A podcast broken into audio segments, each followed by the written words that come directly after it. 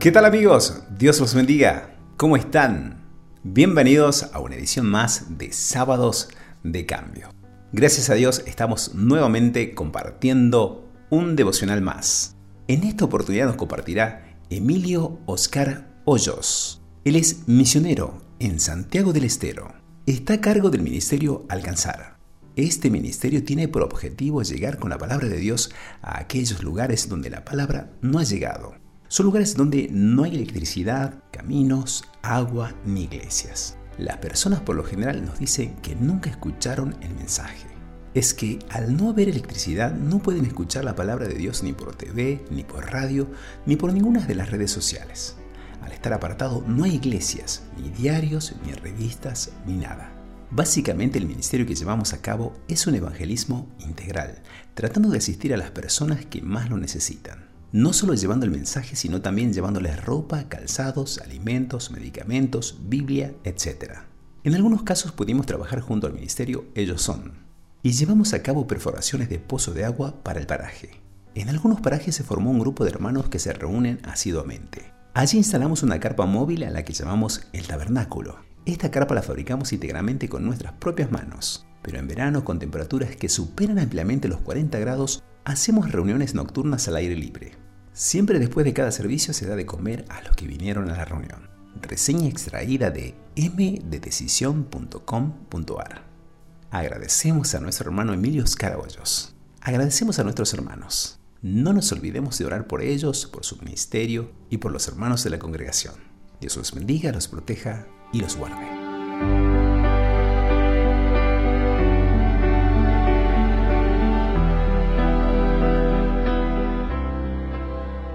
Buenos días mis queridos hermanos. Quisiera compartir en esta mañana un pasaje que se encuentra en el libro de Hechos capítulo 20 versículo 27. El apóstol Pablo va a decir, porque no he rehuido anunciaros todo el consejo de Dios, anunciaros todo el consejo de Dios. Quiero que tengamos presente este versículo mientras les cuento una historia. Hace unos años atrás, una mujer que tenía un ministerio entre los guaraníes en la selva misionera nos invitó a conocer la aldea. Hubo algunas cosas que me llamaron la atención. Los niños tenían collares extraños que servían para ahuyentar a los malos espíritus. También consideraban al sol como un dios. Al amanecer nos enseñaron una danza para recibir y agradecer al sol por el nuevo día. Pero lo que más me extrañó fue saber que esta hermana visitaba la aldea hace más de tres años y que venía a la selva para evangelizar a esta comunidad, pero la comunidad seguía con sus prácticas. Después de unos días de compartir con los guaraníes, me preguntaron si podía predicar. Entonces se reunió toda la aldea para escuchar el mensaje. Lo primero que dejé en claro fue que venía a hablarles del único Dios, el creador del sol, la luna y las estrellas. Les hablé del pecado, de su consecuencia, de la necesidad del arrepentimiento y la confesión, de lo que hizo el Señor Jesús en la cruz, la urgencia de recibir al Señor, etc. Al final hicimos una oración y toda la aldea estaba orando. Cuando terminé, se acercó el cacique y me dijo con que así había sido la cosa. El cacique había entendido y pude explicarle un poco más sobre el plan de salvación, anunciando todo el consejo de Dios. Allí me di cuenta que aquella hermana de gran corazón, de una implacable misericordia, de una impactante tenacidad que viajaba de Córdoba a Misiones para visitar esta aldea mes tras mes, había hablado durante años de Dios, pero nunca había presentado el plan de salvación. Esto me hizo reflexionar de cuántas veces hablamos de Dios y pensamos que ya les predicamos a nuestros padres, hermanos, amigos y compañeros y vecinos, pero solamente le hemos hablado de Dios. Nunca le dijimos que están en peligro, nunca le dijimos que no podemos hacer nada por nuestras cuentas para alcanzar la salvación. Si alguien viniera y me preguntara cuál es el camino para llegar a Tucumán, y yo le respondiera, uy, qué lindo que es Tucumán. Qué hermosos cerros tiene, qué tranquilidad tienen sus lagos y ríos de deshielo.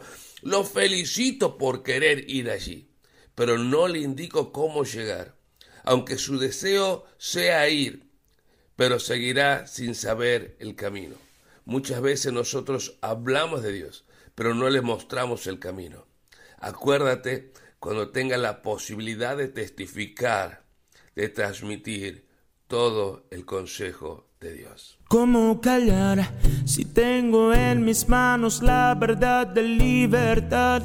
Es un asunto de vida o de muerte. No puedo esperar si soy testigo de que esa muerte se aprovecha cada día la libertad no se trata de hacer ni de deshacer a placer, sino de conocer a la luz que te pensó antes de nacer.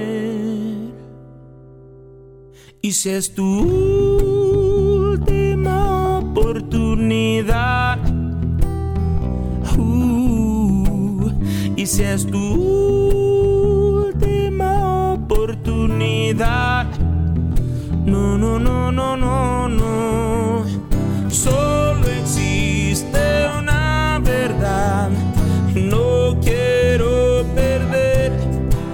oportunidad de darte a conocer la luz, la luz de nuestra libertad.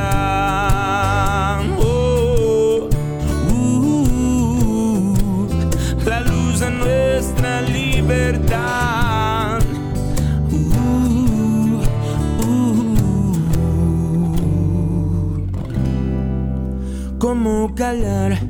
Es como si estuviéramos nadando en pleno mar y yo encontrara al bote que se llama Jehová. Y el bote anuncia que el camino es vida y libertad. Pero el resto piensa que sin Cristo vivirá. Que saben nadar, que resistirán. No hay otra manera, no, no podrán. Solo existe un camino establecido. Se llama Jesús. Y si es tú oportunidad. Uh, y si es tu última oportunidad. No, no, no, no,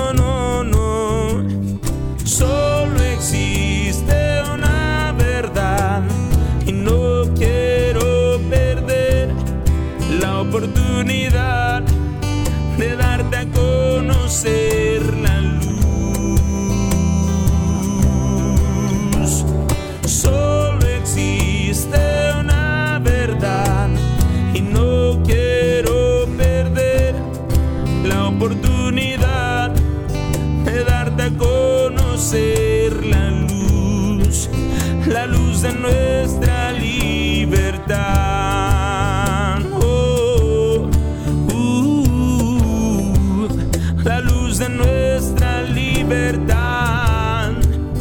Uh, uh.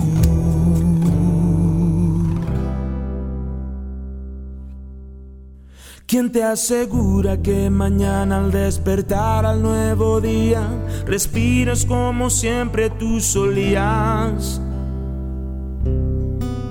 Y si saliendo de tu casa te sorprende la desdicha de perder la vida sin la oportunidad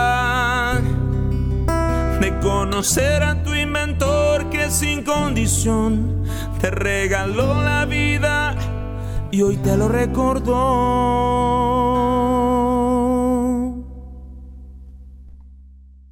Y si es tu última oportunidad.